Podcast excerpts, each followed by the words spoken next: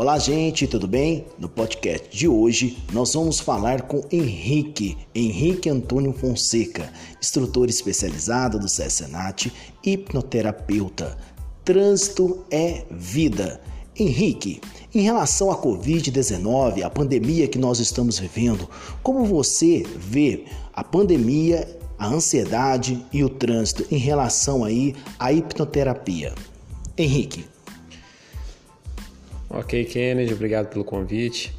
Nós sabemos que a ansiedade ela nos afeta tanto organicamente, fisicamente e psicologicamente, né? E quando nós estamos diante de uma ameaça, há toda uma mudança fisiológica, psicológica que acontece no nosso corpo, uma química, né?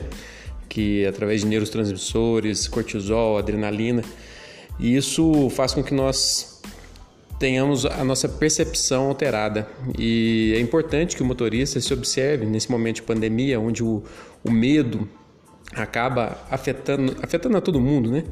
É importante que ele se perceba antes de entrar no carro, antes de ele pegar o veículo, né? se ele está realmente em condições ou se ele está num nível de ansiedade que possa comprometer a segurança dele e de outros no trânsito.